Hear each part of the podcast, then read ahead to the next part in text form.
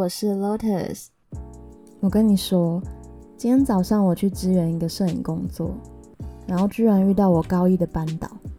他变了很多，我一开始完全没有认出他。他剪了短发，带着教我们的时候没有的老公跟小孩出来玩。我其实那时候很犹豫，到底要不要跟他相认，可是最后没有，因为他让我有种那已经是过去了的感觉。教书时的他还蛮热情的，不过现在给我的感觉更像是贤妻良母，总觉得他已经完全脱离那时候的世界了，而且应该已经忘了我了吧。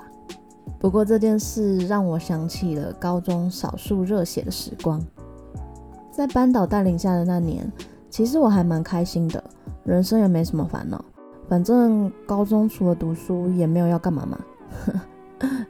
但反过来说，还是有点烦啦，因为只有读书可以烦恼，所以每当一天之中有一点点不一样的时候，我都会超开心的。而这个不一样的东西就是音乐课。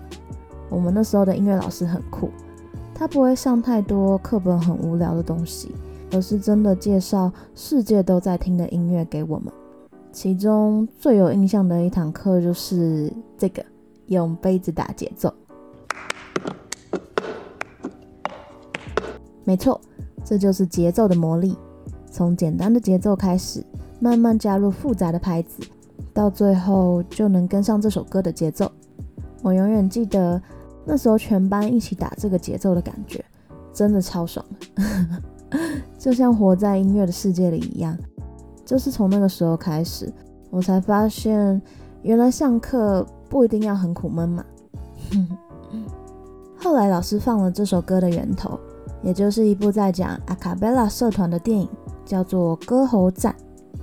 我必须说，这经验或许默默地造成比我想象中还要大的影响。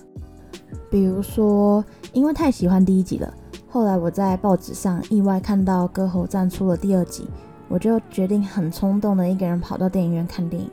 那也是我人生第一次一个人看电影，感觉意外的非常好哎。因为有时候想看的电影不一定其他人想看嘛，这样就不会被限制住啦。还有后来，或许不是直接关系，但绝对有些影响。在我上大学后，基于对节奏的热爱，我开始学了爵士鼓。哼哼。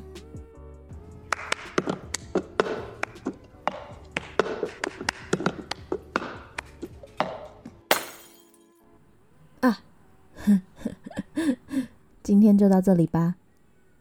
如果想要体验完整的故事，可以到 Facebook 搜寻 Chat Music，属于今天的歌。那我们明天见。